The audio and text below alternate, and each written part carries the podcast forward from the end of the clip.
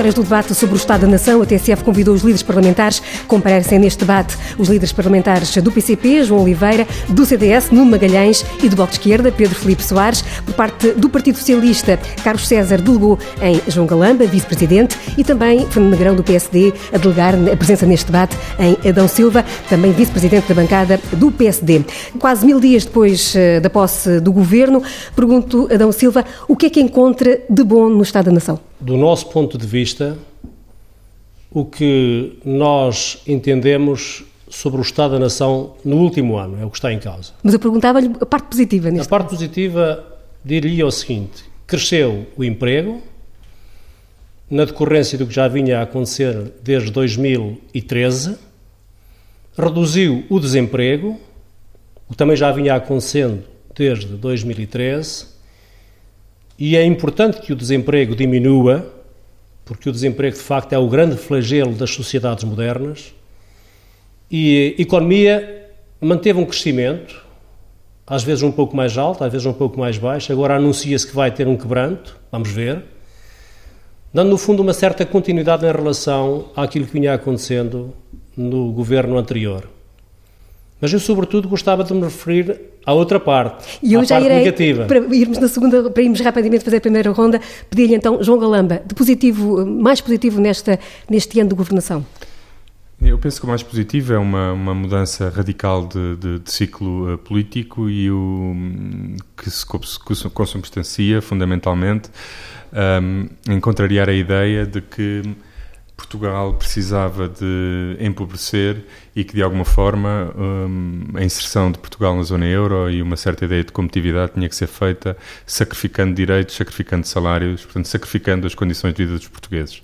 A marca principal deste ciclo é a inversão dessa ideia e hum, a criação da ideia, que acho que é sentida pela esmagadora maioria dos portugueses, que sim, que é possível viver com condições e é possível viver melhor em Portugal. Pedro Filipe Soares, eh, por parte do Bloco de Esquerda, eh, o, o mais deste ano de, da nação? O mais deste ano, que é o mais desde 2015, a demonstração que era possível uma política de redistribuição de riqueza, de recuperação de rendimentos, que isso não chamava ao diabo, antes ajudava quer as contas públicas, quer a economia, e essa demonstração que quando nós acreditamos em dar rendimentos às pessoas, em dar uma vida digna às pessoas, quando caminhamos nesse sentido, de facto, a sociedade fica melhor. Em comparação com o que nós tínhamos até 2015, que quando se acreditava que para fazer melhor tinha que se cortar na vida das pessoas e claramente isso foi demonstrado como uma, não só uma ideia errada, mas uma ideia errada que não era necessária para o país e que trouxe muitos sacrifícios. Ainda bem que viramos essa página, agora acreditando nesse caminho podemos dar passos mais fortes, mais céleres no futuro. E já vamos ver que passos são esses. Nuno Magalhães encontra de positivo o que neste último ano? Ah, eu creio que são dados relativamente objetivos e por isso mesmo são similares àqueles que foram ditos. É evidente que a continuação do, da recuperação do emprego e a queda do desemprego, que foi bem lembrado já aqui, começou por volta de 2014, 2015, bem como o crescimento económico, ainda que poderia, no nosso ver, podia e devia ser mais acentuado, mas que está a acontecer e que também já acontecia desde essa altura, dos últimos dois anos do anterior governo, é positivo, bem como a recuperação de rendimentos, que também convém lembrar, deu, teve o seu início ainda no último ano e meio do anterior governo. E, portanto, isso são matérias que, objetivamente, são positivas para a vida dos portugueses, e o que é positivo para a vida dos portugueses será seguramente positivo para o CDS. Importa agora analisar, e já lá vamos, a que preço, a que custo e de que forma. E vamos então daqui a pouco ver o outro lado da medalha, mas para já o lado bom de, deste último ano. João Oliveira.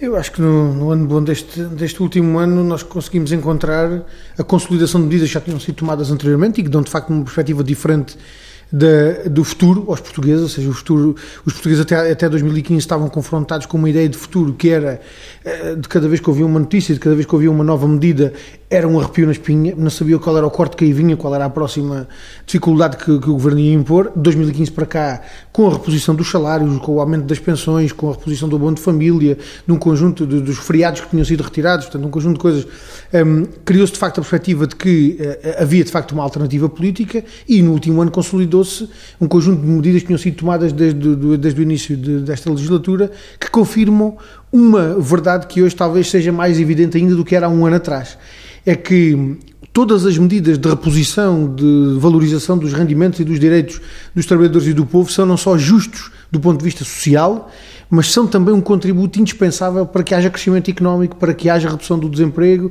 para que haja desenvolvimento do país. E isso coloca, de facto, a grande conclusão positiva, que é de que uh, este caminho deve ser prosseguido, não deve ser travado, não deve ser interrompido, não deve ser uh, parado. O caminho do futuro e do desenvolvimento do país tem que ser o do aprofundamento dessas medidas positivas e a consideração de outras com outro alcance, com outro impacto, com outra profundidade, com uma política alternativa que verdadeiramente responda aos problemas estruturais do país. Vamos então, Adão Silva, uh, ao que queria há pouco e presumo que tenha, se calhar, mais para dizer nesta, nesta, nesta faceta menos positiva do ano de, de, de, que está agora a fechar, o ano político, uh, nomeadamente o que é que correu mal neste ano. Uh, recordo que há um ano estávamos, só para ter uma ideia, se é que alguém se esqueceu, estávamos ainda na ressaca dos primeiros incêndios do ano passado, os, anos de, os incêndios de junho, uh, ainda não tinha caído a Ministra da Administração Interna, embora por parte da oposição houvesse esse, esse pedido. Estávamos também com críticas partilhadas pela esquerda sobre as cativações que estavam a ser feitas. Eh, perante este cenário que era descrito no debate do Estado da Nação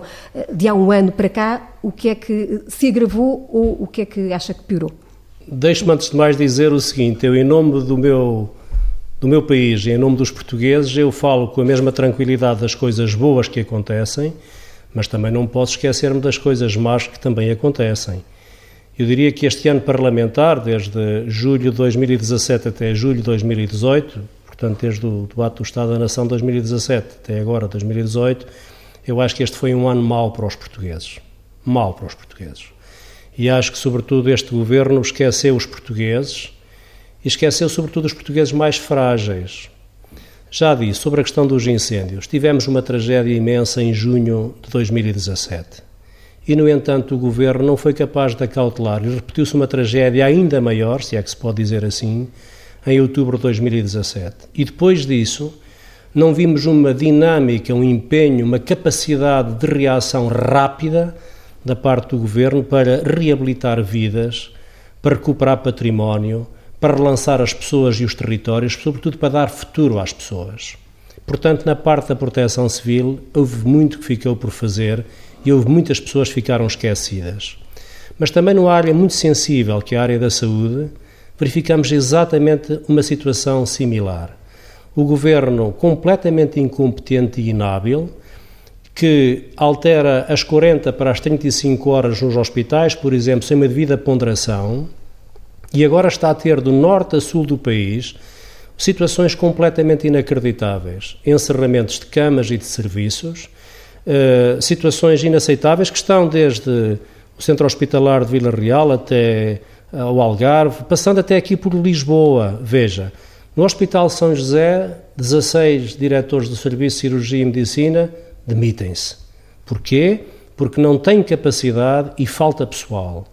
Depois, no mesmo na maternidade Alfredo da Costa, a maternidade mais importante de Portugal, a maternidade dos Lisboetas, encerramentos, e também de missões. Ou então no Hospital de Santa Maria, onde cresce o endividamento de 7 milhões de euros ao mês, e o diretor de serviço de oncologia vem dizer: não tenho capacidade para responder às necessidades oncológicas dos portugueses.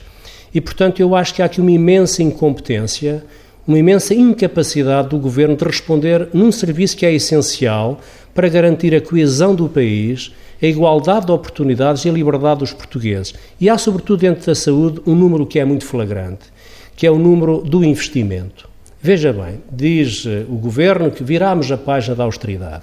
Já não se fala mais de austeridade, agora sim estamos bem. E, no entanto, veja, o investimento na saúde entre 2015, o último ano do governo anterior, e 2017 caiu, caiu, repito, caiu 52 milhões de euros. Não é o número que está em causa, é muito dinheiro, eu sei, mas o que é que está neste número? Estão menos taques, menos ressonâncias magnéticas, menos ecógrafos, menos ecocardiógrafos, menos salas de cirurgia, menos salas de hemodinâmica, menos camas, enfim, menos equipamentos que de facto deem qualidade a um Serviço Nacional de Saúde que é de todos e é para todos e que nós preservamos e queremos que ele continue a existir com grande performance.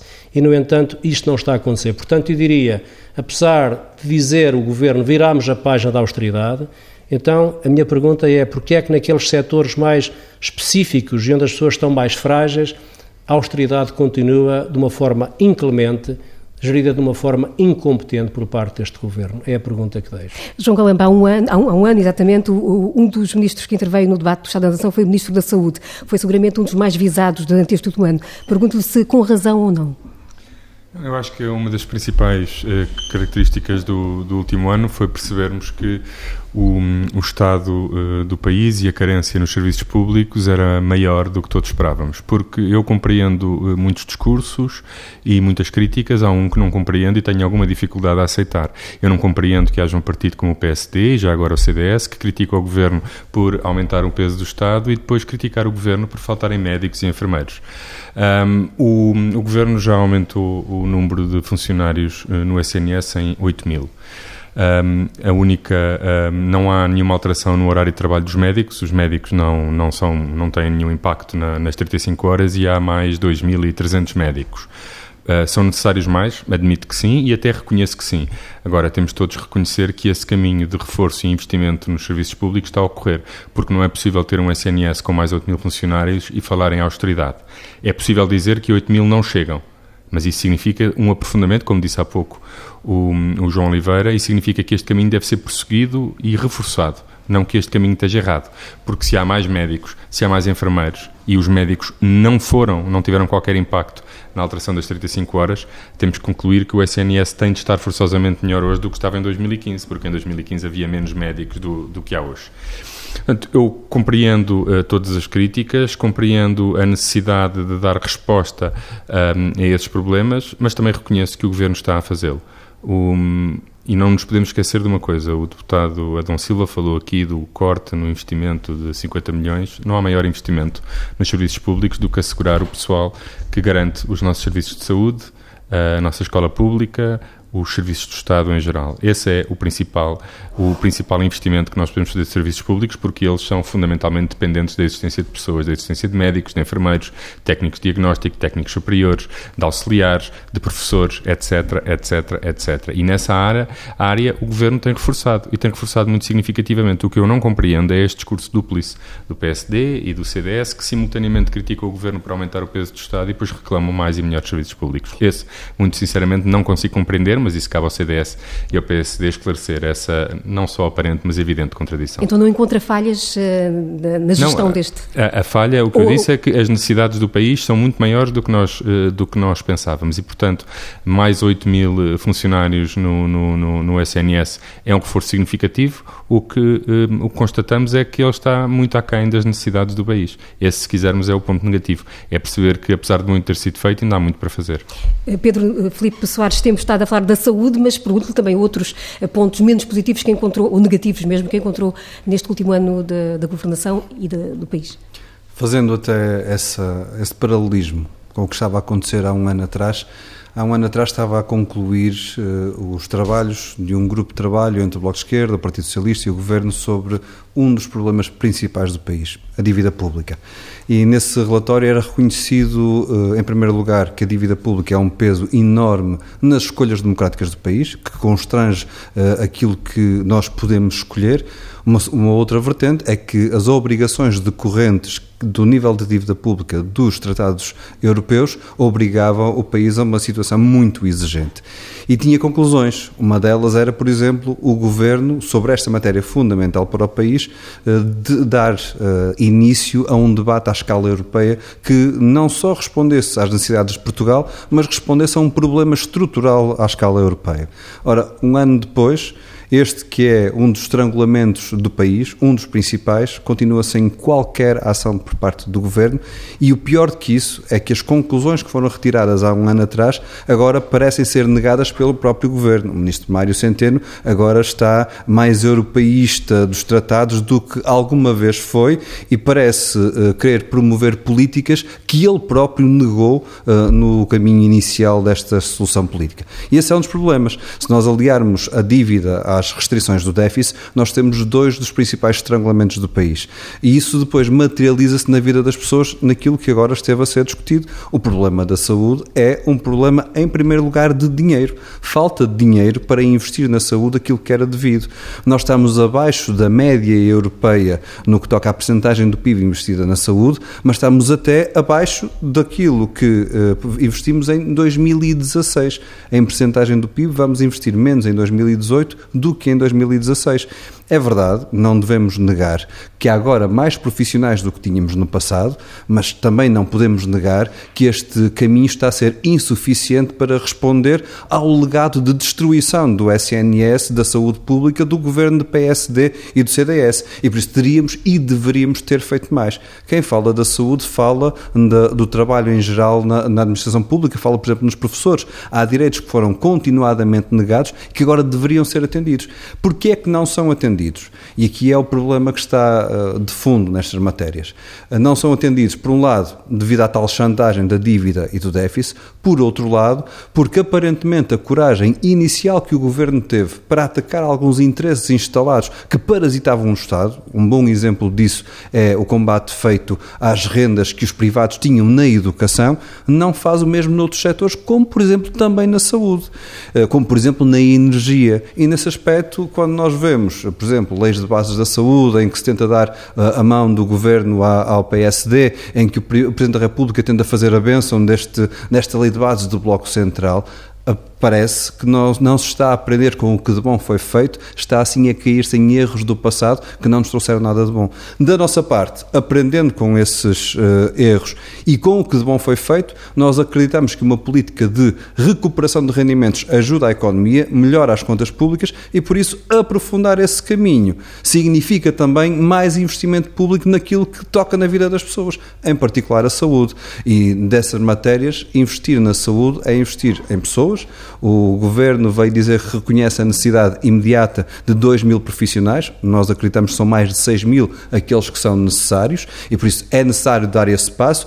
É necessário garantir que há dinheiro para esse uh, investimento. Bem, mas isso só se faz combatendo os clientelismos e o parasitismo que uh, uh, tem, infelizmente, habitado no nosso Estado e a nossa administração pública, e isso só se faz, permite-me, rompendo com as práticas do passado, muitas delas do Bloco Central. No Magalhães, estava a ouvi-lo acenar quando Pedro Filipe Soares falava sobre a quebra de investimento ou a, a redução no, investimento. É essa uma das falhas que encontra na governação deste último ano? É evidente e não não é, e não é nenhuma contradição, nem aparente, nem, nem óbvia, pelo contrário. É, mais, não acho que nenhum liberal, por mais empedernido que seja, defende que um Estado que não tenha uma intervenção forte em áreas como a saúde ou como as forças de segurança. Nunca, nunca ouvi ninguém, nem à direita do CDS, a defender uma coisa parecida com estas. E, de facto, o que este governo tem feito, e não deixa de ser curioso, ser um governo que se auto-intitula de esquerda, é, de facto, um governo que menos investe naquilo que é essencial do ponto de vista do público, do setor público, aquilo que deve ser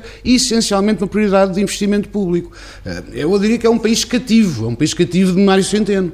É um país que tem um Ministro da Saúde que é um faz de conta, porque na verdade a única coisa que faz é homologar os espaços de Mário Centeno. É verdade que há mais profissionais, mas há menos possibilidades de fazer exames, há menos material, há menos capacidade de resposta. Há pessoas que vão para hospitais e que têm que levar lençóis para ter lençóis limpos. Isso nem nos piores tempos da Troika aconteceu.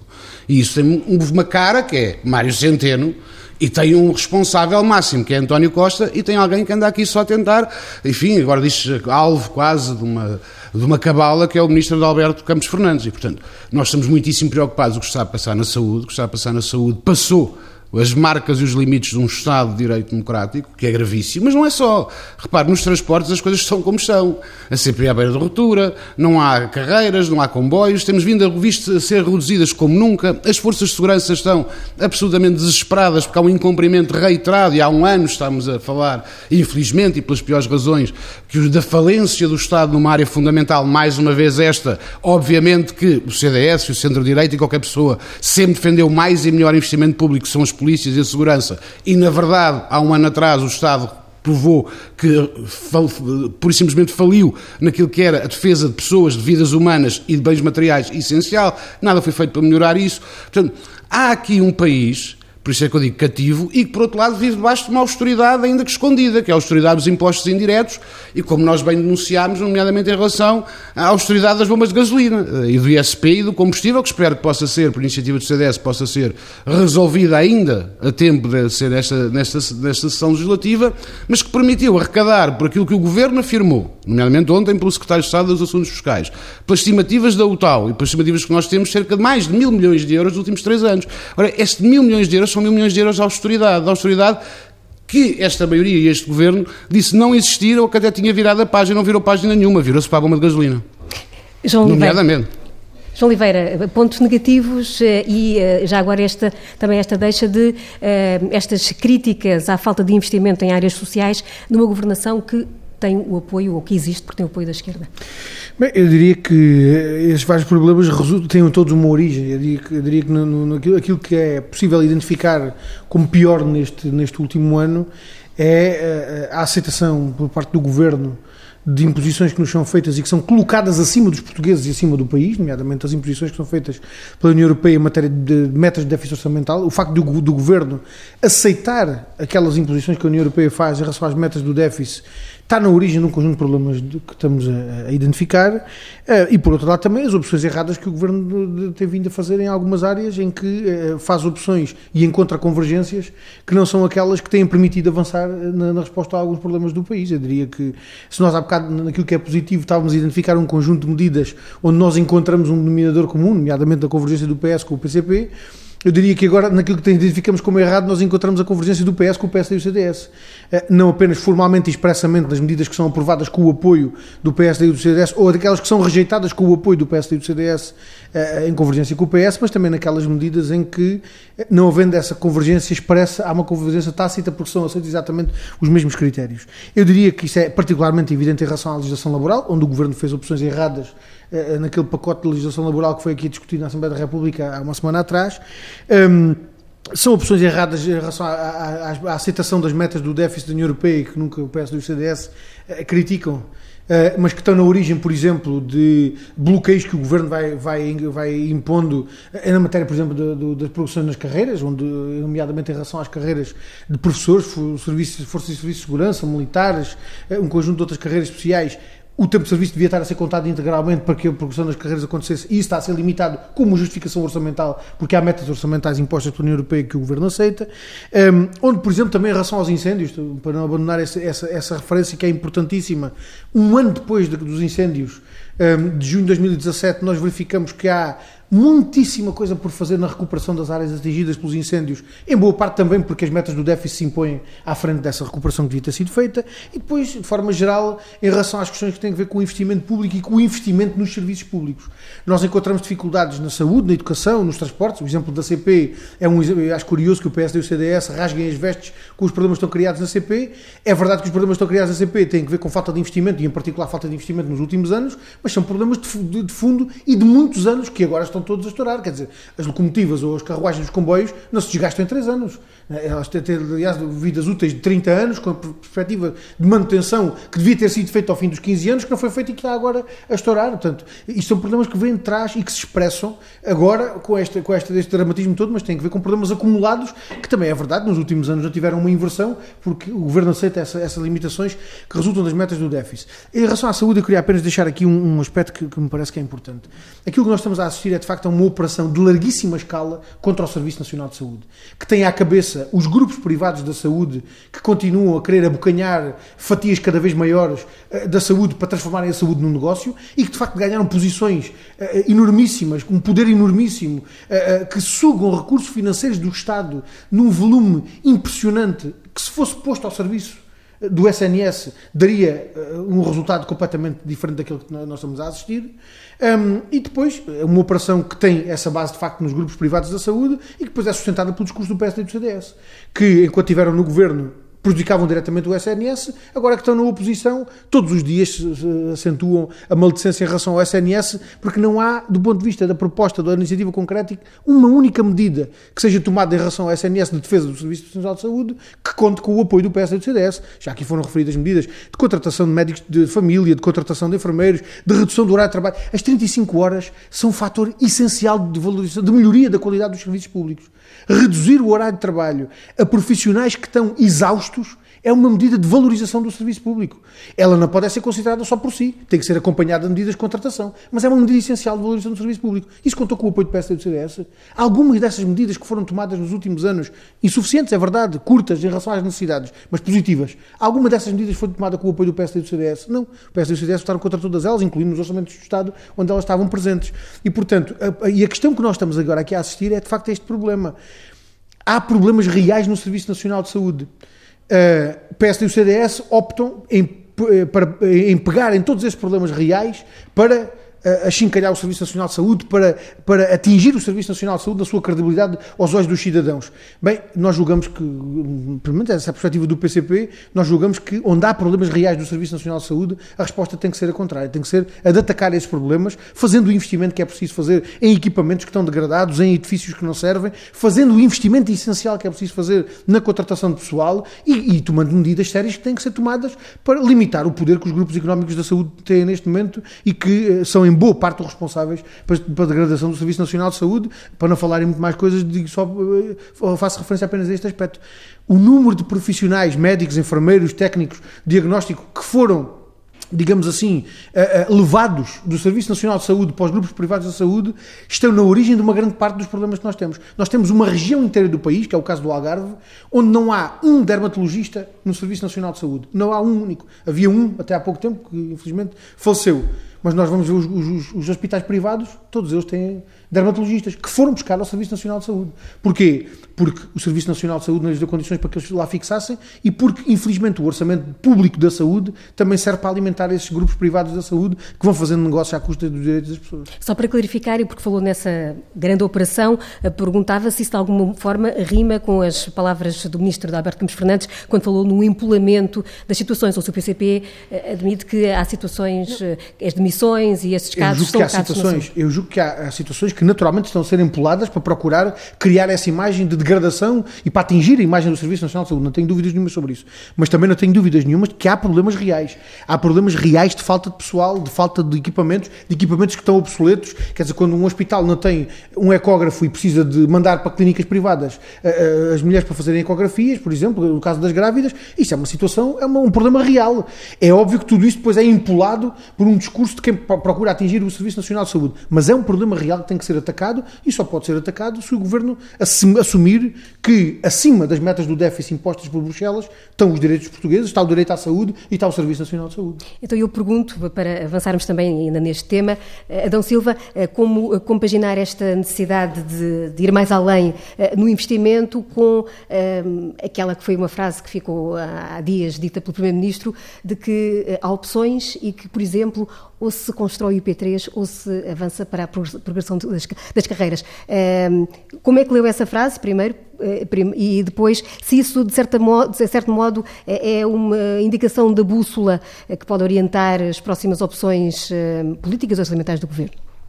Eu acho que estou com pouco gasto de tempo comparando com eu, os meus eu, colegas. Eu estou aqui a controlar, penso que está mais ou menos dentro. Controlar mas, não sei se será a palavra, mas está a contar no, com certeza. A controlar uh, uh, a contagem do tempo. Deixe-me antes de mais fazer agora um ponto de situação, depois de ouvir, nomeadamente, o deputado João Oliveira. É muito curioso este tipo de discurso, porque as coisas boas, que reconhecidamente são boas, que este governo tem realizado eh, nomeadamente na questão do crescimento do emprego, já vinha de trás, é verdade, combate ao desemprego, etc. Um, reposição de rendimentos também já vinha de trás do anterior governo. Uh, é curioso, o Bloco de Esquerda e o PCP também foram parte nesta, nesta, nesta, nestas políticas. Mas depois, quando toca às políticas negativas, às políticas de falta de dinheiro, nomeadamente para o Serviço Nacional de Saúde, por exemplo, por exemplo, por exemplo, o, o, João, o João Oliveira falava num inconcreto que é há pessoas que vão a fazer exames fora do Serviço Nacional de Saúde porque um determinado hospital não tem o ecógrafo. Bom, mas então neste caso a minha pergunta é porque é quando aprovam os orçamentos não metem uma verba para comprar os ecógrafos? Porque é que não metem uma verba para comprar as taques? Porque é que não metem uma verba para comprar os ecocardiógrafos? Porque é que não metem uma verba para comprar os tais lençóis que não existem no SNS? E, portanto, tem que haver aqui algum exercício de, eh, de verdade nisto. O PCP e o Bloco de Esquerda são comparsas, são uh, membros de uma coligação parlamentar com, com, uh, com o Partido Socialista. E, portanto, não se podem pôr de fora dos problemas que realmente existem, são problemas gravíssimos que, nomeadamente, o nosso Serviço Nacional de Saúde está a registrar. Nunca se viu uma situação destas e que realmente está a aumentar. Não é por acaso que, nos último ano, se registra um aumento fortíssimo das cirurgias feitas fora do Serviço Nacional de Saúde. Doentes que são do Serviço Nacional de Saúde e que vão fora fazer estas cirurgias. Cresceu brutalmente. E porquê? Porque as pessoas têm necessidade, as pessoas têm um problema, têm que o resolver, um problema gravíssimo, que é um problema de saúde, e, no entanto, uh, o Serviço Nacional de Saúde não é capaz de responder, então ponha o Serviço Nacional de Saúde com capacidade, com agilidade, com equipamento necessário para que ele possa responder. Não se pode chegar aqui e dizer o que é bom do governo também é nosso. O que não é bom do governo, não temos nada a ver com isto. Não, não. Os senhores aprovaram três orçamentos. Não sei se aprovarão o quarto, logo veremos. Mas estão aí corresponsáveis nestas matérias, porque é o orçamento que dita a existência ou não existência dos equipamentos, das capacidades do Serviço Nacional de Saúde. Agora, deixe-me só corrigir um aspecto que para mim é muito gravoso, vindo de Bragança, eh, tendo já a umidade de 60 anos. Eu não posso aceitar que eh, eu seja, e é, e é claro, que negar em absoluto que o PSD achincalhe o Serviço Nacional de Saúde. O PSD é um partido que defende o Serviço Nacional de Saúde, a lei de bases que atualmente existe no Serviço Nacional de Saúde, a lei de bases, é uma lei de 1990, a tal que agora se quer alterar. É de 1990. Em 1990 governava em Portugal um governo do Partido Social Democrata. O primeiro-ministro era o professor Cavaco Silva. Portanto, se a grande lei que estrutura o Serviço Nacional de Saúde é produzida e se manteve durante 28 anos 28 anos, já passaram muitos governos socialistas, até já agora está um governo que não é só do Partido Socialista, e durante três anos este governo se manteve a mesma lei de bases. Portanto, não devia ser uma lei de bases com tão, tão mal estruturada ou tão ostensiva ou violenta contra o Serviço Nacional de Saúde. Sobre essa declaração do uh, eh, Dr. António Costa, ela é, no fundo, o exemplo mais acabado de que, afinal, não acabou mesmo a austeridade. Não acabou a austeridade. É verdade que na política não há dinheiro para tudo, com certeza. E a política são opções, certamente.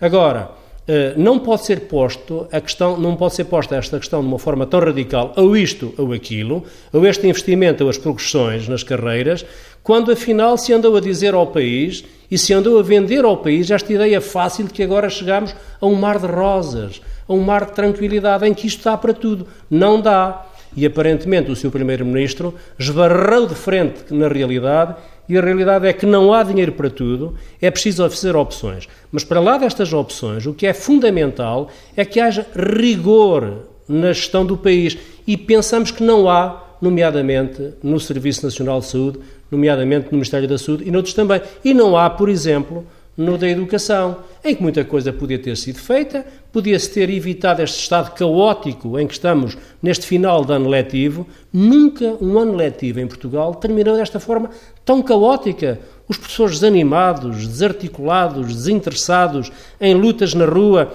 por uma razão muito simples, é que foram enganados.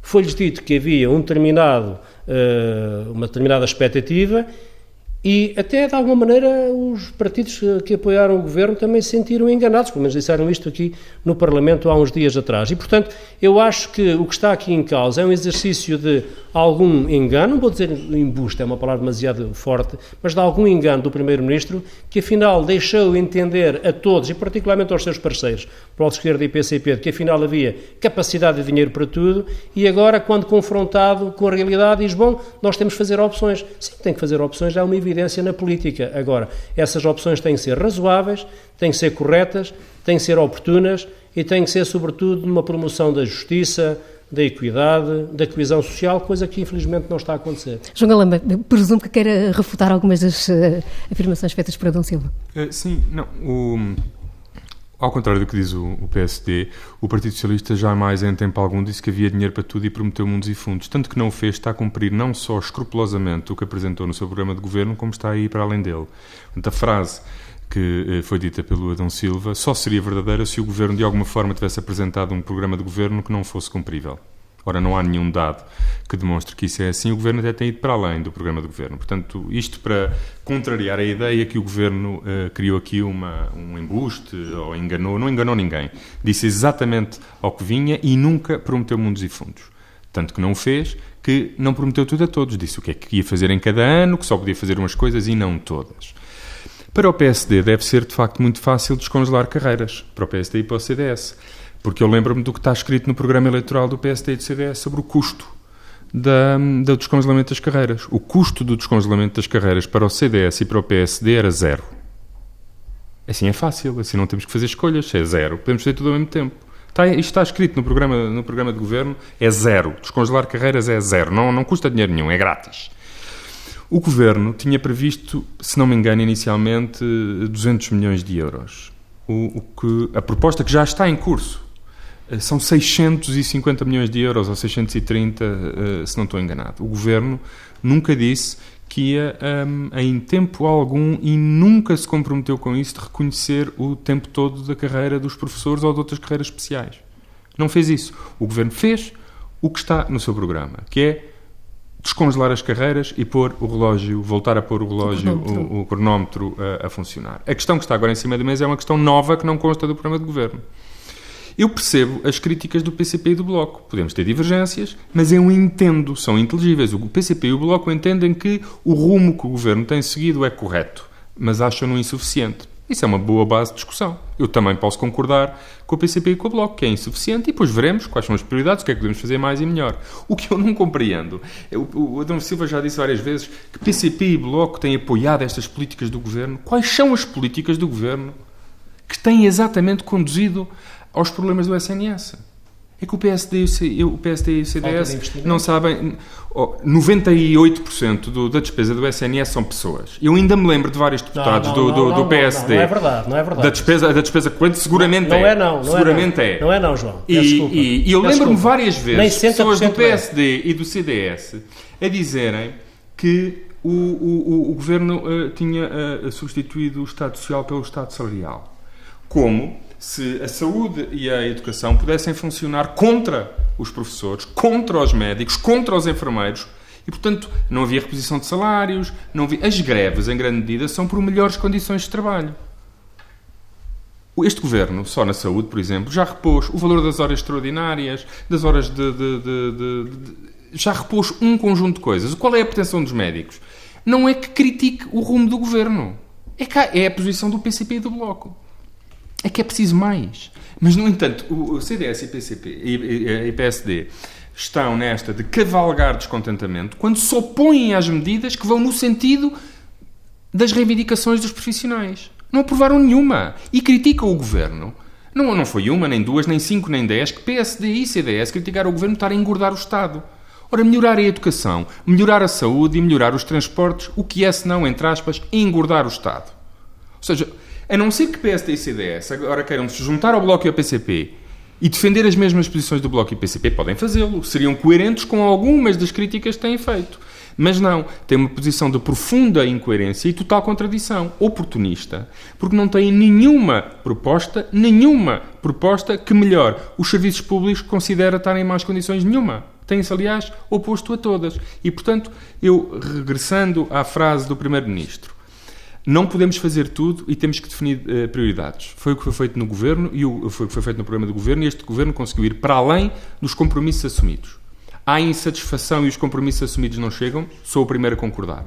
Mas então é preciso adotar a posição do Bloco e do PCP. O rumo é o, é o correto, mas é insuficiente. Pedro Filipe Soares, como é que, ainda regressando à, à, frase que deu o mote para esta, para esta ronda, eh, e nomeadamente essa, como é que se compagina essa, essa frase com o ir mais longe que eh, o PCP e o Bloco, neste caso, defendem?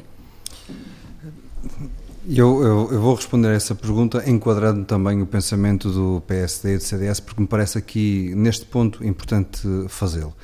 Porque esta conversa do, de estabelecer prioridades é um bocadinho algum argumentário que nós já vimos no passado, mas contextualizado com uma uh, perspectiva de as prioridades era para cortes. PSD e CDS priorizavam os cortes quais são os cortes que nós vamos fazer. Eram as tais conferências de imprensa que o país estava de coração nas mãos sempre que elas existiam. Agora a questão é ao contrário, é que prioridades para arranjar soluções. E nessas nós temos divergências. Por exemplo, a forma como o Sr. Primeiro-Ministro diz de nós uh, temos que escolher entre o IP3 e uh, a, a, a, progressão dos professores, a reposição do, do tempo uh, da carreira dos professores. Eu acho que isso é uma formulação errada, até um pouco absurda, porque claramente ataca no seu orgulho e, e com razão, para lá dos professores, os professores. Não podemos comparar Alcatrão com uh, uh, o saber dos professores. Mas tem em cima da mesa a ideia de que o dinheiro é limitado, tem que ser direcionado para algum lado. Então, vamos ver como é que se gasta o dinheiro. Foi o PSD que rejeitou sempre propostas de contratação que o Bloco de Esquerda fez, quer para as escolas, quer para o SNS, rejeitou sempre. PSD e CDS, nesse aspecto, foram coerentemente contra as propostas. E por isso, se nós hoje não temos nos orçamentos de Estado essas propostas, não foi porque o Bloco não tivesse apresentado, foi porque elas não foram viabilizadas, porque o PSD se abstinha e o CDS se abstinham para o PS poder uh, uh, votar contra. Mas olhemos, por exemplo, 2 mil milhões de euros que foram uh, destruídos no Banif, que hoje mesmo vai ser entregue a um grupo chinês, foi feito com quem? Aprovado com quem? Foi o Partido Socialista e o PSD que lhes deu a mão.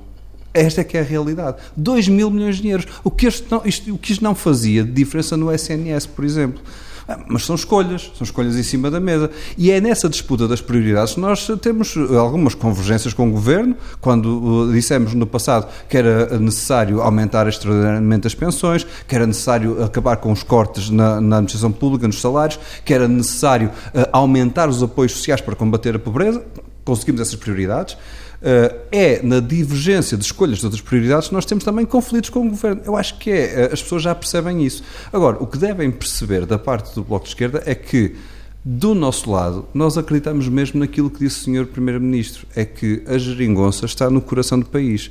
Mas o que está no coração não é uh, na ideia de que a geringonça existiu para nos dizer quais são os limites. Foi ao contrário esta solução política existiu para dizer que não há limites nas escolhas das pessoas. Porque se assim fosse, não tinham sido aumentados os salários, porque dizia o PSD, o CDS, a Comissão Europeia, que vinha aí o diabo que ultrapassávamos os limites. Não tinha aumentado o salário mínimo, porque nos diziam que isso ultrapassava os limites. Não se tinham reposto os feriados, porque isso, novamente, rebentava com os limites. Bem, é ao contrário. E por isso, esta ideia, se nós acreditamos mesmo que o caminho seguido faz sentido, então devemos aprofundá-lo. A nossa dúvida, eu creio que é a dúvida do país, até durante o dia de hoje nós vemos uh, declarações equívocas entre o Ministro Santos Silva, o Primeiro-Ministro, é se de facto o Partido Socialista, neste momento, está deslumbrado com o poder e, por isso, já sonha eleitoralmente com uma maioria absoluta e, eventualmente, com a muleta do PSD para lá chegar. Já iremos lá na segunda parte. Ou se acredita, de facto, na política como fator para servir as pessoas e, nisso, aprofundar os caminhos que têm sido seguidos. É que as escolhas são diferentes. Isso implica nós não termos políticas contra o SNS, uma lei de bases que diga que o âmago da lei de bases do PST se mantém, porque nós lembramos-nos bem que é que diz lá na lei de 1990. Diz que o SNS público deve garantir a competitividade dos privados que existem para concorrer com o SNS. Deve disponibilizar dinheiro, meios, pessoas para garantir essa competitividade. Bem, essa expressão deve concorrer. Deve, concorrer, deve, deve, deve. Não, eu, eu, eu, eu apresento-lhe já aqui, porque essa é das matérias que eu até gosto bastante de estudar.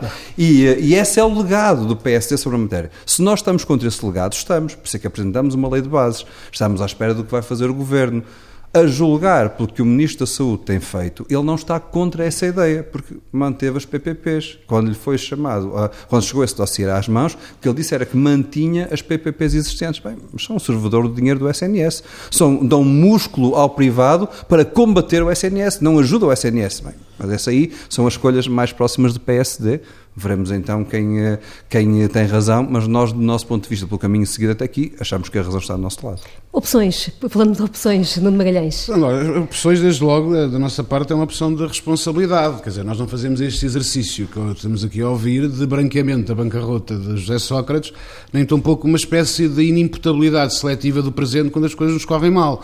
Hum, e já agora esclarecer que no, no programa de governo da, da então coligação PAF estava prevista a reposição dos feriados, a recuperação de rendimentos, tudo isso estava previsto a um ritmo diferente, momento, é verdade, mas estava. Salários, já, estava. Não, não, não, neste, neste momento, neste, já lá vou, João Galamba, já lá vou, já lá vou, já lá vou. Não se sabe quando. Sabe porquê? Porque ao contrário do Bloco de Esquerda nós acreditamos na concertação social. E portanto por isso remediamos para a concertação social. Mas se me deixarem falar, perceberão que já estavam tudo reposto, era uma forma mais lenta, a recuperação era mais lenta, e se calhar se a recuperação fosse mais lenta, lá está, havia exames no Serviço Nacional de Saúde. No programa de governo, João Galamba, não estava lá, razão pela qual, razão pela qual não estava no programa de governo, a verba é muito simples, o programa de governo não é o Orçamento de Estado, essa verba tem que estar e devia de estar no Orçamento de Estado. Razão pela qual nós estava no programa de estabilidade abstivemos, Pedro Filipe Soares, abstivemos nas propostas do PCP e do Bloco, em relação à contratação, eu sei, eu sei, mas como bem referiste, abstivemos também pela mesma razão, porque são quem tem o orçamento, quem tem a capacidade de ver a floresta toda e não esta ou aquela árvore, que pode ter a noção exata e por isso nós não votámos contra uma questão ideológica, nós abstivemos uma questão de responsabilidade. Tem que ser o Bloco de Esquerda e o PCP e o PS nas reuniões que fazem, é que sabem as contas, é que sabem quem, quando, como, a que ritmo podem contratar. E portanto, é isso que nós queríamos dizer. Em relação também à questão do crescimento económico. O, o CDS quer necessário. Olha, eu vou dizer o que, é que o CDS fazia. O CDS acha que é pouco, quer mais. Um, o CDS não fazia de uma só vez as 35 horas. E desde logo, se calhar, podia ser muito mais faseado. Um já disse. Um, não fazia desde logo as 35 horas. Desde logo, como vê, responsabilidade. Dois, a fazer essa redução teria que ser muitíssimo faseada para permitir que, de forma responsável, pudesse haver as contratações. Se fossem necessárias 8 mil, com certeza. Agora, lá está, também não faríamos essa recuperação com vista puramente eleitoral e imediata a todos os rendimentos. Era faseados, somos responsáveis, é a nossa opção. Portanto, Aliás, foi a opção, ganhou é eleições, é mas isso é outra conversa. Do peso do Estado. Isso é outra conversa. É claro só para ser coerente até ao fim. Não, não, coerente até ao fim é evidente Acho, algum, nunca, nunca viu o CDS a defender que era preciso mais polícias. Onde é que andou nos últimos 20 anos? Não, mas é que eu ouço 20 anos. CDS a dizer que é preciso onde é que, onde é que andou a dizer isso? isso é que eu não, não é, é, no peso do Estado onde é preciso reduzir. Ah, e é onde, Alguma exatamente. vez, olha, não há um único orçamento, vou-lhe dizer, não há um único orçamento desde 1999, veja bem, século passado, que o CDS não propôs mais contratação de mais polícias. Vou dar um exemplo claro. Havia alguma vez alguém no CDS a dizer que não era necessário, nos últimos 20 anos, ter um Estado forte na segurança, um Estado forte na saúde. Não. João Lama, não nas Forças Armadas, digam-me alguém do CDS que tenha previsto a então quer reduzir o peso das Forças Armadas. Onde? Não me diga que vai Deus. voltar às gorduras Quer dizer, pelo amor de Deus, claro. levar ao CDS preso, já pela prática. Bom, e João Galamba, eh, quero relembrar que na Controika entraram João, João Galamba, João Oliveira, peço desculpa, mas serve para o João Galamba. Quero relembrar que com Controika houve mais recrutamento de polícias do que sem Troika, com o seu governo. Não. Está a ver como somos coerentes não, e praticamos. Ah, não, e, foi com, e foi também com Troika que os polícias viram ser reconhecidos não como o regime geral Era da a via repressiva do CDS para conter as manifestações. Ah, agora, agora é Não contratam nenhum funcionário é público, mas aumentam os polícias para garantir a ordem. Quando a coisa corre mal, agora vai a repressiva. Há que fazer opções. O que nós é achamos, sobretudo, o que é, o que nós isso, é verdade. Acho isso desnecessário. Mas, mas é verdade. Podia-lhe dizer que há uma coisa que o CDS não faz, típico de regimes e de, e, de, e de, governos que o senhor apoiou que levam o país à bancarrota. José Sócrates, isso não somos seguramente favoráveis. Mas para acabar a conversa e para falar do presente, uma coisa que eu achava que era essencial, essencial e que poderia de facto evitar as tais cativações e fazer com que essas escolhas fossem menos difíceis, porque essas coisas, coisas escolhas têm que ser feitas, evidentemente, era o país estar a crescer mais. E podia e devia, porque beneficiou esta maioria, este governo, numa conjuntura europeia, internacional, mas sobretudo europeia, excepcional, com o Banco Central Europeu a apoiar. Não é igual, é diferente, para melhor e ainda bem, e que começou com o anterior governo. Por isso é que o anterior governo começou também o crescimento económico, a haver mais emprego, a descer o desemprego. Porquê? Porque há uma conjuntura europeia mais favorável. Portugal, ontem soubemos, ontem mesmo soubemos, que dos 28 Estados-membros da União Europeia, 20 cresceram mais que Portugal. Pior, aqueles que, como nós, tiveram programas de assistência económica e financeira, cresceram muito mais. Ora, se nós tivéssemos crescido mais, como podíamos e devíamos, Se calhar não tínhamos de fazer opções tão difíceis como aquelas que o Sr. Primeiro-Ministro agora se queixa, numa imagem que me parece bastante infeliz, como aliás, e aqui veja bem, concordo plenamente com a imagem do Pedro Filipe Soares, estar a comparar Alcatrão com, com professores não me parece muito feliz. Embora se perceba o que é que o Primeiro-Ministro queira dizer, mas de facto parece uma imagem de alguma infelicidade. João Oliveira, para fechar esta ronda e esta parte ainda da discussão, eh, as, questões das opções, eh, o PCP tem dito que é preciso eh, ir, mais longe, ter, aliás, o ano passado dizia mesmo que é preciso ter coragem para, para avançar no, no rumo certo, isso não choca com esta declaração ouvida ao chefe do governo? Uh, bem, uh, eventualmente chocará se a opção for de facto levar à prática esta contraposição. Eu queria uh, diretamente, à, indiretamente à questão da contraposição, fazendo um enquadramento depois. Um, a contraposição do, do, do IP3 com a, com a valorização das carreiras é, é óbvio que corresponde a uma recuperação de um discurso que nós já ouvimos no passado. Nós, com o anterior governo, nós ouvíamos estas comparações permanentemente. Eram os direitos dos trabalhadores a serem sacrificados em nome dos, dos direitos dos desempregados, era dos trabalhadores no ativo eh, contra os pensionistas, era dos jovens contra os mais velhos, era dos, dos que estavam no país contra os imigrantes. Nós ouvimos este discurso da contraposição dos direitos contra os direitos para que no fim se pudesse cortar a direita em tudo. Nós não aceitamos esse, esse, tipo de contraposições, nem aceitamos esse tipo de critérios em que se colocam os direitos uns contra os outros para depois no fim acabar tudo cortado. Um, portanto, recusamos essa contraposição porque são necessidades que têm que ser cauteladas. Nós temos que fazer investimento público, seja rodovia, na ferrovia, eh, nos transportes, seja no, no, no, que for. Temos que fazer investimento público para modernizar o país, para desenvolver o país, mas também temos que acautelar a valorização dos trabalhadores. Porque sem trabalhadores valorizados, com condições de trabalho dignas, nós não temos um, um país desenvolvido. E, portanto, isso não são coisas que possam ser postas em contraposição. Agora, há outras contraposições que devem ser feitas e essas em particular nós continuamos a querer fazê-las. Uh, nós podemos dizer que não há dinheiro para fazer o IP3 e para valorizar as carreiras e ao mesmo tempo permitir que haja milhares de milhões de euros que todos os anos saem do país porque os grupos económicos podem decidir que põem a sua sede na Holanda e pagam lá os impostos. Nós podemos aceitar que por ano o Estado, o Estado perca centenas de milhões de euros de impostos porque as empresas do PSI 20 não há uma única que tenha sede em Portugal, não há uma única que pague impostos em Portugal. Podemos aceitar uma coisa destas? Estas contraposições é que nós temos que fazer.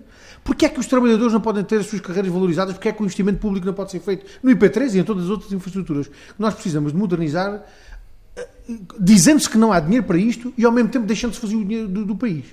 Essas contraposições é que nós temos que fazer. As contraposições entre os benefícios e as mordomias que são garantidas aos grandes grupos económicos e ao capital, em contraponto com os direitos das pessoas e com as condições de desenvolvimento do país. E essas contraposições nós não deixamos de fazer.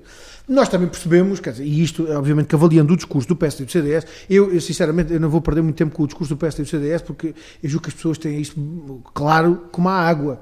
O PS e o CDS hoje fazem um discurso que é completamente diferente da prática que tiveram durante quatro anos. Isso é porque tenham mudado de opiniões e de convicções? Não, é porque agora isto é mais conveniente. Ah, já alguém se esqueceu das, do discurso das gorduras do Estado?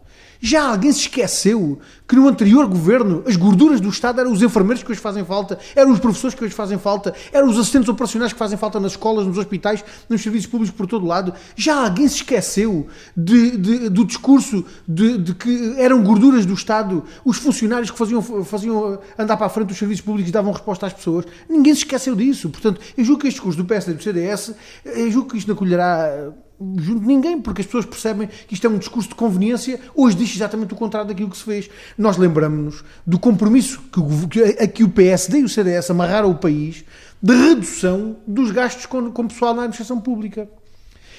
É, é, bom que nós nos lembremos disso. O, o, o, compromisso que o anterior governo do PSD e do CDS a, a, assumiu em Bruxelas não dava, para ter, não dava para ter contratado um único médico de família a mais porque isso significava o aumento do peso das despesas com pessoal da administração pública.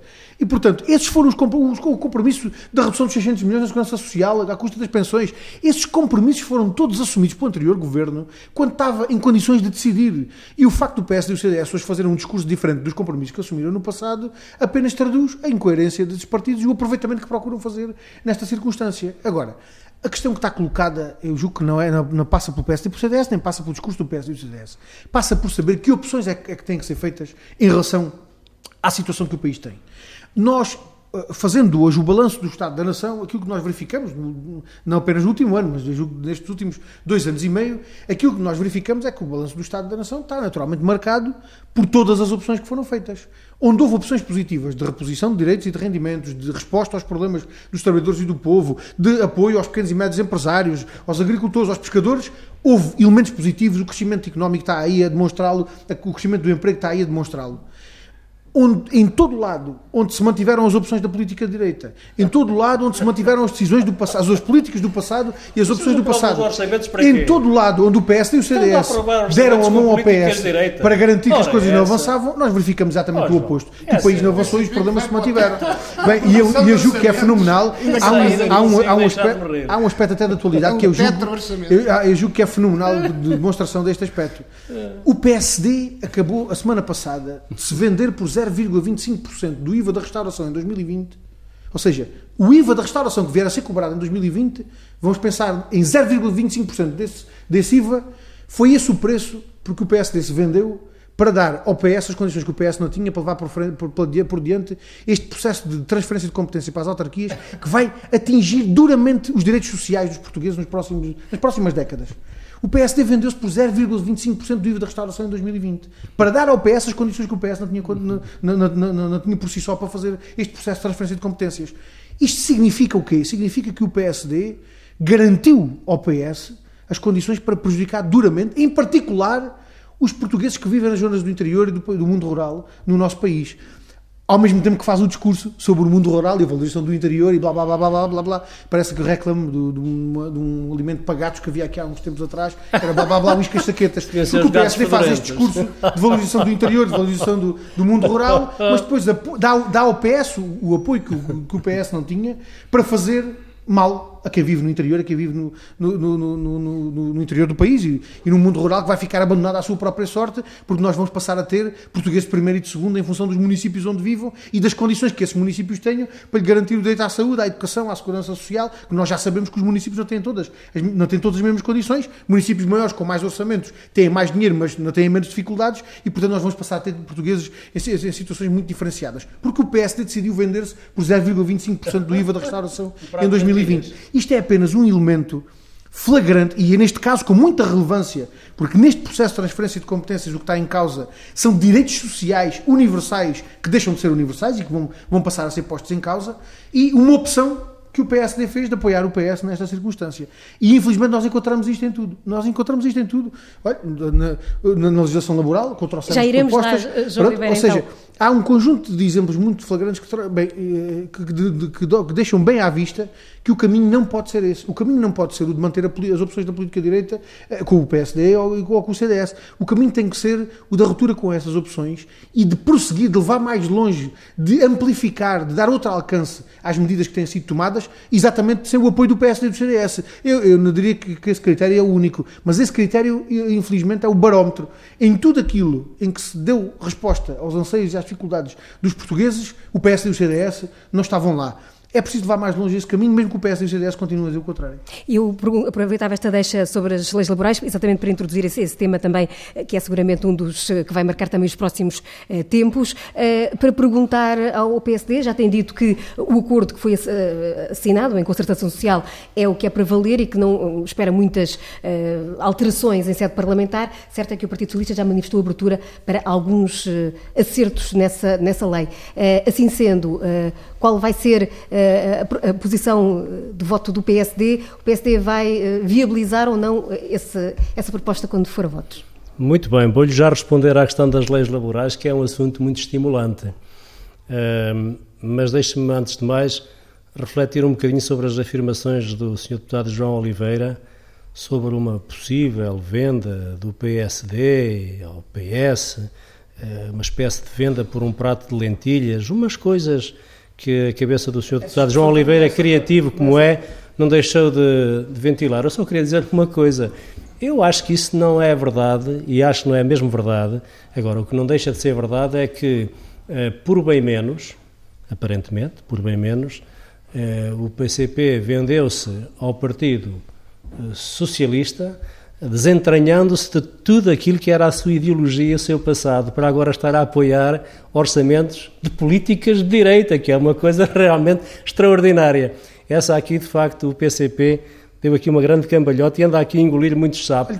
Até anda a engolir, anda aqui a é engolir, anda aqui a engolir elefantes. Sim, essa é a parte política boa. É cortar os salários Sim, essa, essa, não, essa é a parte boa que o deputado João Oliveira gosta de se galvanizar com ela. Depois há outra parte está também nos orçamentos, como seja, por exemplo, o aumento dos impostos. Nunca aumentaram tanto os impostos em Portugal. Por exemplo, a carga... A carga...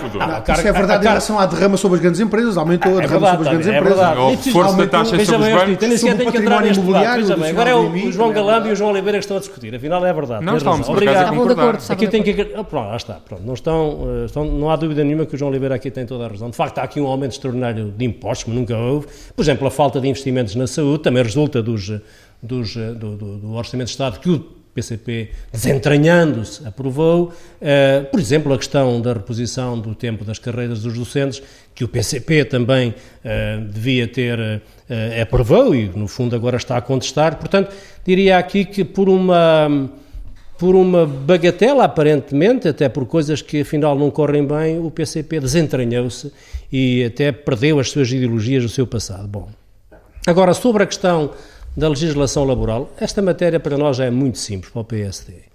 Eh, nós achamos, antes de mais, que estas alterações à legislação laboral uh, eram desnecessárias. No momento em que está a crescer o emprego, em que o desemprego está a reduzir, em que o crescimento da economia prossegue, como já vem de alguns anos a esta parte, estar a alterar as leis laborais é um bocadinho um exercício ocioso. Percebemos a estratégia do Ministro Vieira da Silva e do Governo, que era tentar, de alguma maneira, reganhar aqui os aliados eh, da esquerda radical, o Bloco de Esquerda e o PCP. Parece que a coisa não correu bem. Segunda, parece que a coisa não correu bem, mas enfim, eu, mas ele tinha boa vontade, tenho aqui que reconhecer, eu conheço o deputado Dr. Vieira da Silva há muitos anos e até admito que ele tivesse, estivesse cheio de boa vontade, mas a coisa não correu bem. Depois, em segundo lugar, esta a proposta que aparece tem uma marca para nós muito importante, que é ela esta proposta chega ao Parlamento aprovada, debatida, aprovada e assinada pelos parceiros sociais. Isso para nós é muito relevante, muitíssimo relevante. Agora, hum, alguns, alguns, aspectos, alguns aspectos podem e devem ser corrigidos, com certeza, com certeza. Mas o PSD está muito motivado para debater esta, sublinho, esta proposta de lei. O que nos tem deixado perplexos nos últimos tempos, e particularmente no debate da última, da última sexta-feira, onde o PCP não esteve meias medidas e pôs na frente do debate uma das personalidades mais importantes do PCP, não é? Um, e, e, evidentemente que os ataques foram violentíssimos. E aquilo que nos chega é que o próprio Partido Socialista se desdobrou aqui.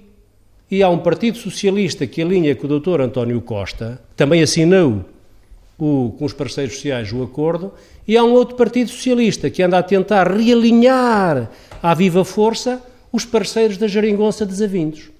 E, portanto, nós estamos à espera que não aconteça isto. Seria um exercício de má-fé inaceitável na política, que era medidas de alteração de fundo à proposta de lei que entrou no Parlamento por parte do Partido Socialista, isto seria realmente um exercício para nós inaceitável. E merecia o voto contra? É, obviamente, nem podia ser de outra maneira, porque se nós valorizamos os aspectos da concertação social que estão nesta proposta, e se houvesse alterações substantivas e substanciais, provocadas ainda por cima pelo próprio Partido Socialista, porque só assim seriam viabilizadas, que vão ao arrepio daquilo que foi a concertação social, para nós seria uma situação absolutamente intolerável.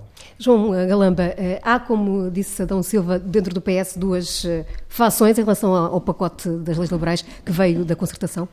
Não, ao contrário do, do PSD, o PS é um partido unido e trabalha todo para a mesma estratégia. Um, o, o, Partido Socialista um, valoriza o Parlamento, valoriza a concertação social, mas não transforma o Parlamento numa Câmara de ratificação de acordos de concertação social.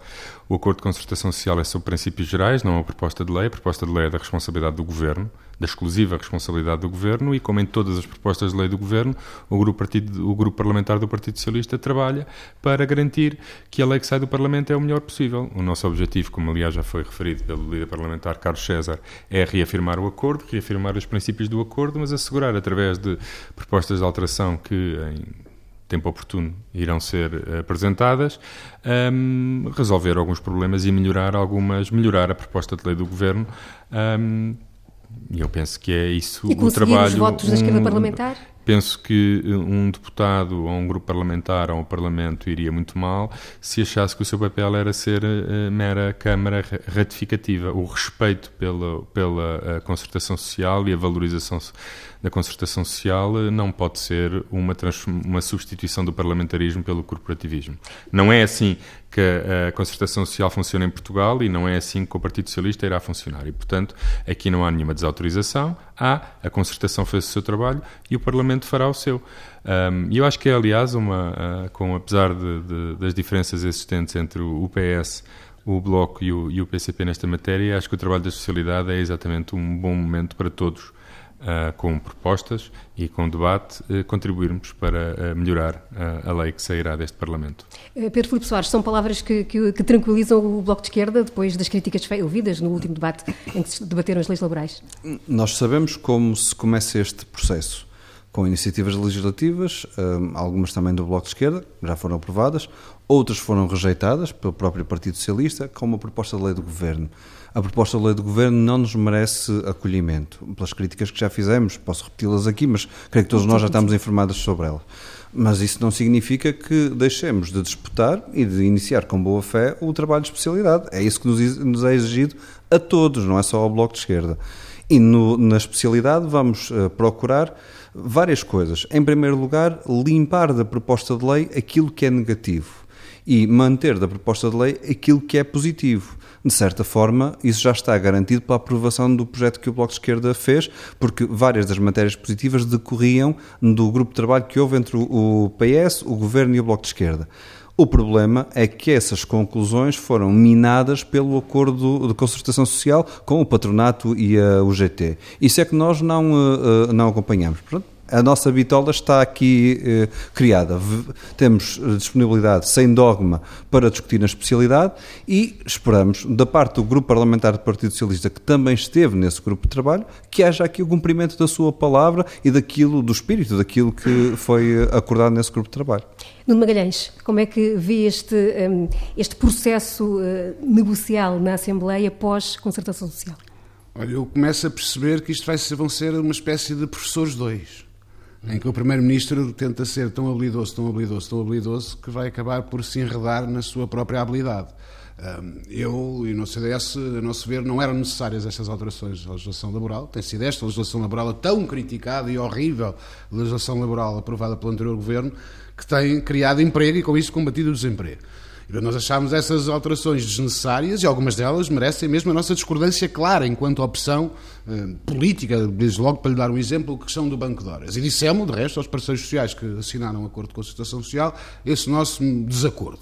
Eh, mas também valorizamos, de facto, os acordos de concertação social e não consideramos que o Parlamento seja uma Câmara retificativa, mas seguramente também não é uma Câmara de gente de má fé que faz o diferente, o oposto daquilo que é aprovado e que negocia com os parceiros Nem sociais. Isso, e portanto eu sei que não. E portanto o CDS não permitirá, não sei, não estou a dizer que o João Galamba disse que isso é de má fé. O que eu estou a dizer é que nós, CDS, achamos que não estando cá para retificar, estamos cá para garantir que aquilo que foi acordado e aprovado e negociado seja aquilo que está a ser debatido já tivemos mais certezas, já temos mais dúvidas, já parece que afinal há aqui uma espécie de tentativa de, para agradar a uns, por isso é que eu falei do caso dos professores, neste caso ao Bloco de Esquerda, ao PCP e ao PEV, vai-se procurar uh, alterar algo que foi acordado pelos parceiros sociais. Isso parece-nos, então teremos o voto contra, claro, da parte do CDS. Eh, e porque parece-nos desrespeitador daquilo que valorizamos com a Constituição Social e porque, repito, a nosso ver, não havia motivo nenhum. E, aliás, de resto, o Ministro Vieira da Silva disse isso no Parlamento, que foi uma opção política e ideológica alterar a legislação laboral e não um pedido, uma pressão, uns apelos da parte dos parceiros sociais, pelo menos aqueles que, por hábito, negociam os acordos de concertação. João Oliveira, também foi aprovada, foi aprovada a proposta do PCP para a especialidade, outras recusadas também, como aconteceu com o Bloco de Esquerda. Acredita que ainda pode haver um voto positivo do PCP a esta, esta, este diploma? Isso depende das questões centrais que estão colacadas nestas alterações da legislação laboral, que não nos parece que sejam eh, eh, nem positivas, nem sequer eh, globalmente positivas. Uh, vamos ver, a nossa posição sobre esta questão é clara. Há necessidade de alterar a legislação laboral, revogando as normas gravosas que a legislação laboral contém. Porquê? Porque esta legislação laboral não contribui para a criação de emprego, mas contribui para a injusta distribuição da riqueza. Esta legislação laboral que nós temos hoje contribui para retirar aos trabalhadores uma grande parte da riqueza que criam, aliás, com a constatação que até a nível internacional está feita, que os ganhos médios salariais em Portugal têm sido mais, os mais baixos da OCDE. Um, e, portanto, isso significa que é preciso revogar essas normas gravosas para garantir que a riqueza que é criada pelos trabalhadores também reverte a favor dos trabalhadores de forma mais justa e nos seus salários, nas suas remunerações, nas suas condições de trabalho. E quando nós falamos da necessidade de revogar as normas gravosas da legislação laboral, uh, dizemos que é preciso fazer isso. Ora, estas propostas do que o Governo apresenta vão ao contrário daquilo que é preciso fazer. É preciso defender a contratação coletiva porque os direitos dos trabalhadores, a grande parte dos direitos dos trabalhadores, estão previstos na contratação coletiva. A proposta de lei do Governo mantém a caducidade. É preciso combater a desregulação Mas dos horários de trabalho. garanta a não caducidade é preciso... questões de saúde, de segurança não, oh, oh, oh, e parentalidade. Isso, é tudo. Isso é tudo. As questões para o PCP é Digam lá às pessoas que têm creches pagas e, e apoio à família isso, isso compensa, isso compensa o corte das remunerações, isso compensa os cortes dos salários, o corte dos subsídios, o complemento das remunerações. Não, mas, mas na questão da não caducidade, da não caducidade, a nós parece que esta é a melhor que defende. A única é a melhor proposta para defender a A única coisa que defende os direitos trabalhadores que estão previstos nos contratos coletivos é defender a contratação coletiva. Manter a caducidade não significa defender a contratação coletiva. Significa ao contrário. Garantir a não caducidade Portanto, é o maior atentado não, à contratação coletiva que não, impede qualquer Não, não, não, ao contrário. É ao contrário. Oh, ao contrário. Estamos a assistir aqui à negociação. Enquanto não houve, enquanto, enquanto não houve, enquanto não houve caducidade, enquanto não houve, enquanto não houve caducidade, as contratações, enquanto não houve caducidade, havia contratos coletivos a serem assinados e eles eram renovados. O maior número de contratos coletivos foi depois da caducidade. Só que não era, pois, exatamente, e já se perguntaram porquê. De contratos coletivos foi depois da caducidade. E já se perguntaram porquê. Porque fazendo caducar os contratos, é óbvio que os patrões estão logo disponíveis a assinar outro a seguir com metade dos direitos. É por isso é que eles aumentam. E se nunca caducarem, oh, se mantiverem cristalizados eu, eu, eu não tinha ideia, eu não, eu não tinha ideia, eu não tinha ideia, eu não tinha ideia que o PS atendesse à quantidade dos contratos coletivos. Claro. Eu julgava que o PS atendia é. aos direitos que estão previstos. É, se os direitos são reduzidos a metade, se os direitos são, ficam reduzidos a metade, bem, no chefe temos o dobro dos contratos coletivos, é. que as pessoas, os trabalhadores ficam pior. E portanto, e esse é um elemento central. Era preciso combater a desregulação dos horários de trabalho, que implica hoje horários de trabalho completamente incompatíveis com a vida familiar, com a vida profissional, que destrói a saúde das pessoas eh, que trabalham sujeitos a horários, em condições de horários de trabalho desgraçados. As propostas de lei do governo, a proposta de lei do governo não combate a desregulação do, do, dos horários de trabalho. Era preciso dar uma resposta à, à precariedade, combatendo, fazendo do combate à precariedade uma política de Estado. A proposta de lei do Governo não faz isso, substitui a precariedade dos contratos a prazo pela precariedade do período experimental. E essas são questões, são algumas das questões que estão colocadas, sendo que há algumas delas que são verdadeiramente decisivas, nomeadamente esta da contratação coletiva e do princípio do tratamento mais favorável ao trabalhador, tal como a questão dos horários de trabalho, são questões decisivas. E, portanto, a precisão que o PCP faz desta matéria, naturalmente que não, não atende nem desatende nenhum dos aspectos que estão colocados. O que nós consideramos é que as questões que são verdadeiramente decisivas para os trabalhadores, e que são estas, e que são negativas, são negativas naquela proposta de lei do Governo, não são compensadas com alguns outros aspectos que, eh, apesar de serem positivos, já há muito tempo estavam anunciados e que aparecem aqui no meio disto tudo a, a baralhar a, a, a, proposta de lei, mas não sendo suficientes, naturalmente, para, para que se possa fazer uma apreciação globalmente positiva da proposta de lei. A questão é saber qual é a opção que o, que o, Governo e que o PS querem fazer, nomeadamente neste caso o, o PS, qual é a opção que o PS quer fazer. O PS está disponível para nesta discussão ir às questões centrais a que não quis atender na proposta de lei ou quer ficar apenas pelos outros aspectos uh, uh, que, não são, que não têm essa, essa relevância?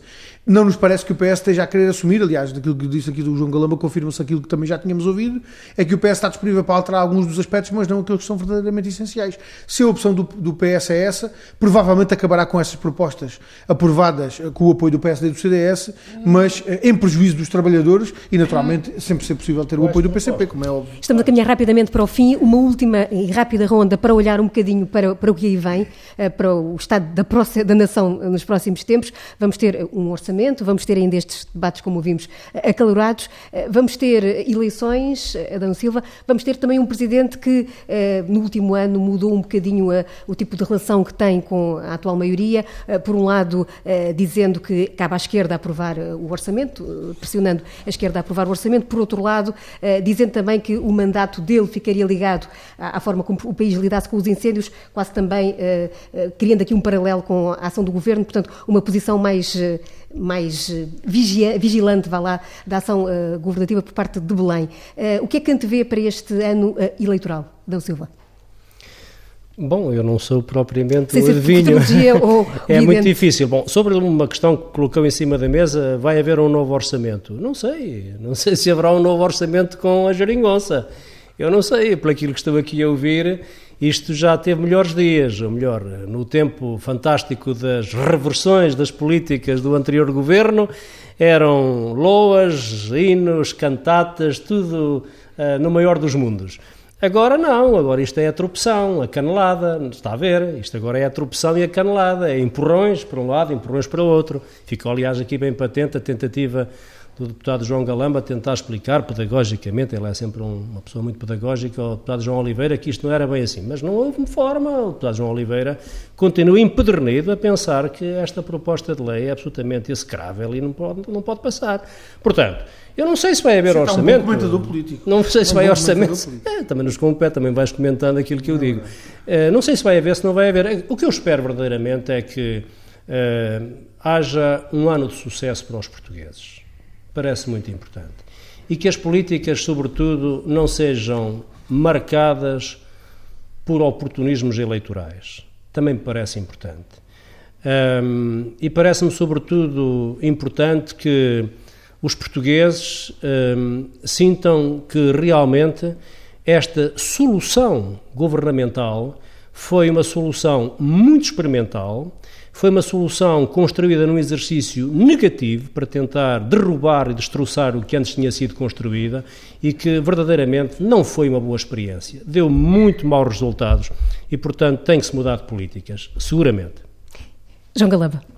Bem, votos e, e, ideias para o que vem? Eu é, tenho a certeza que as mais de 300 mil pessoas que não tinham emprego e passaram a ter, as famílias que não tinham manuais gratuitos e passaram a ter, uh, as famílias com filhos que passaram a ter um aumento e um alargamento do abono de família, os professores que estavam precários e que foram contratados e, e, incluídos no quadro, os funcionários públicos deixaram de ter cortes salariais, os pensionistas que viram as suas pensões aumentar e houve também aumentos extraordinários de pensões para além da, da, do crescimento normal das pensões.